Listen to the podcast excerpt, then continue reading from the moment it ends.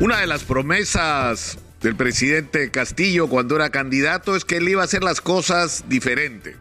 Exitosa. Que él iba a cambiar el Perú. Y uno de los cambios que se iba a producir es que el gobierno no iba a ser tomado como normalmente ha sido tomado en las últimas décadas, es más, prácticamente a lo largo de, de la historia republicana como un botín. Es decir, que tú llegas al gobierno y colocas en el gobierno a la gente cercana a ti, no con el objeto de resolver los problemas a los ciudadanos, es decir, pones a los leales, a los partidarios, a los que te aportaron en la campaña electoral. ¿Pero para qué? Insisto, no para resolver los problemas de los peruanos, para resolver los problemas suyos. Y eso es lo que explica esta paradoja que no me canso de repetir de un país que crece en términos macroeconómicos que no, pero que no ha sido capaz de resolver los problemas de, más elementales de los ciudadanos. ¿Y cuál es la primera, la primera razón? Precisamente esta, la de quienes han administrado nuestros recursos. Y eso tiene que ver directamente con dos cosas, ineficiencia y sobre todo corrupción. Y este gobierno dijo que iba a hacer la diferencia y el presidente dijo también que él iba, a diferencia de otros, a someterse a todas las investigaciones. Y por eso de lo que se trata ahora, en que se levantan cargos contra el presidente Pedro Castillo por el delito de corrupción o presunción de ser parte de una organización, lo que tiene que hacer es someterse a la investigación como él mismo ofreció, sin cortapisas. Si no le teme a la verdad, que se ponga sobre la mesa y que se acabe esta discusión sobre si es constitucional o no. Es lo correcto, es lo correcto. Pero en segundo lugar, hay un problema que es absolutamente trascendente, que es que hay que producir un cambio en la manera como se construye la decisión del gasto público en el aparato del Estado peruano. El aparato del Estado peruano en el nivel más importante, que es el nivel donde se toman las decisiones de qué se compra, de qué se gasta, de qué se adquiere, de qué se concesiona, está en manos de una franja de funcionarios que corresponden al personal de confianza, que son puestos con quien por quien entra en el gobierno, no por los más calificados. Eso es lo que explica que un señor como Juan Silva termine como ministro de Transportes y de Transportes no sepa prácticamente nada. Acá dijo que él era conductor, no le entendí bien qué significó. El señor era director de un colegio.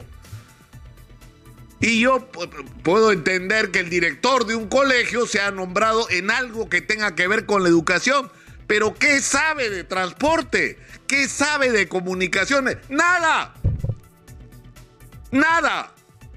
Pero, ¿qué cosa es lo que hay en el Ministerio de Transporte? Dinero, plata como cancha, como dice César Acuña.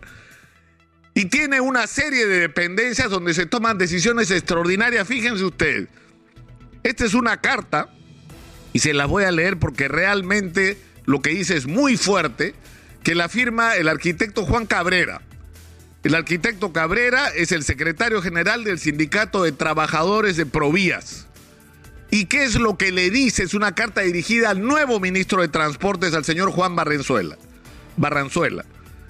Le dice, deseamos aprovechar la, la oportunidad para manifestarle nuestra sorpresa y preocupación, escuchen, ¿ah? Por la situación que viene atravesando el sector y en especial Provías descentralizado. Señor ministro, a la fecha han presidido Provías descentralizado desde agosto del año pasado seis directores ejecutivos. Seis de agosto a este año, en diez meses, seis directores. Exitosa. ¿Ah? A la fecha, dice, todos ellos han fracasado por diversos motivos. Corrupción, ineptitud e incapacidad para gerenciar y gestionar la institución. La ejecución del gasto. Del gasto, ustedes saben lo que es provías y provías descentralizados, son las carreteras, los puentes, es decir, es, la, la obra pública más importante del país. 12% de ejecución del presupuesto. Situación de alarma y preocupación porque coloca en riesgo los objetivos planteados en nuestros programas a nivel nacional se observa entonces un gran colapso de los objetivos planteados. Señor ministro, no se deje sorprender y ahí le dan un mensaje.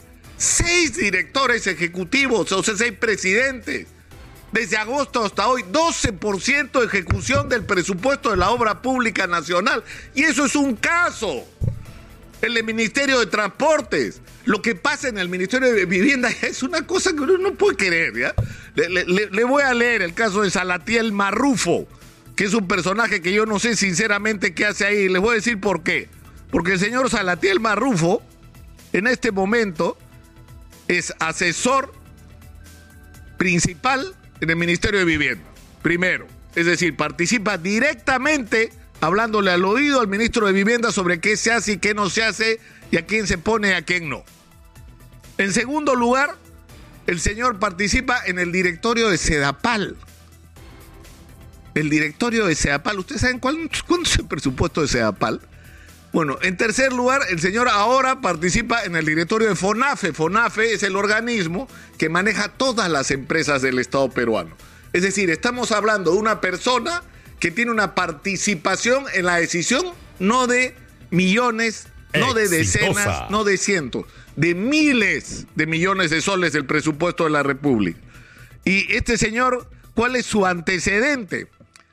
Aunque ustedes no lo crean, la Fiscalía Provincial Corporativa especializada contra la criminalidad organizada de Lambayeque lo está investigando en este momento por ser parte de una organización llamada los Tumaneños del Azúcar. Y en el caso particular de él lo acusan de lavado o lo investigan por lavado de activos, asociación ilícita para delinquir, peculado por extensión, fraude procesal, fraude en la administración de personas jurídicas y apropiación ilícita. Entonces, ¿puede una persona que esté en esta condición recibir la responsabilidad de manejar nuestra plata? Pregunto yo. Y encima con lo que se ha podido saber, yo lo he dicho, no sé por qué no lo investigan. ¿Por qué no van al Hotel El Marqués a preguntar si el señor Sala, en San Isidro, cuadra 4, Chinchón? ¿Qué más referencia quieren, señores fiscales? Y vayan y pregunten si el señor Salatiel Marrufo no tenía ahí un centro de operaciones para no atender en el ministerio, donde se recibían proveedores. ¿Para qué recibían proveedores en un hotel? ¿Por qué no lo registraban y lo recibían en el ministerio como corresponde? En todo caso. Entonces esto está mal. Y, no es solamente un problema como lo pretenden plantear algunos. Hay que escoger mejor, eh, tienen que estar mejor calificados. No, señor. No, lo que hay que acabar es con ese sistema del dedo. De yo con este dedo decido quién va a dónde. Eso tiene que terminar. Lo que tiene que existir es meritocracia.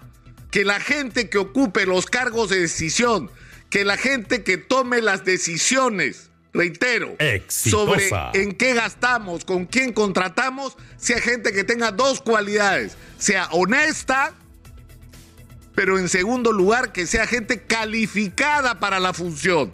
Y la manera de hacerlo es que esa, de, de, de, de, lograr ese tipo de nombramientos es que estas personas tengan un historial que se construya a lo largo de una vida de servicio y que sean esas personas las que tomen las decisiones.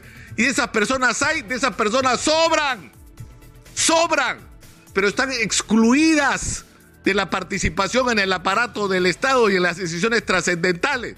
¿Por qué? Porque no son parte de las argollas, no son parte de los partidos, no son parte de los grupos de amigos, no son parte de los aportantes a las campañas como inversión de negocios. Eso es algo que tiene que cambiar. Y acá hay una responsabilidad compartida. No es solo un problema del presidente Castillo, es un problema del Congreso de la República. Porque hay quienes quieren que se vaya Castillo para entrar ellos a hacer lo que está haciendo Castillo, es decir, poner a su gente a tomar las decisiones sobre el gasto público. Y eso es posible hacerlo ahora. Se necesita urgente una reforma del aparato del Estado peruano que nos vacune contra la ineficiencia y la corrupción, que es lo que nos está haciendo tanto daño. Pero hay que empezar por algunas señales, ¿no? Es decir, hágale caso, señor ministro de Transportes, al sindicato de los trabajadores de Provías, que además son gente altamente calificada, ingenieros, arquitectos, técnicos, gente con años de servicio al país. O escuche, señor presidente, lo que está pasando en el Ministerio de Vivienda, que ya nos aburrimos de hablarle de Salatiel Marrufo y podríamos hablarle de otro. ¿Qué hace esa gente ahí? Por Dios.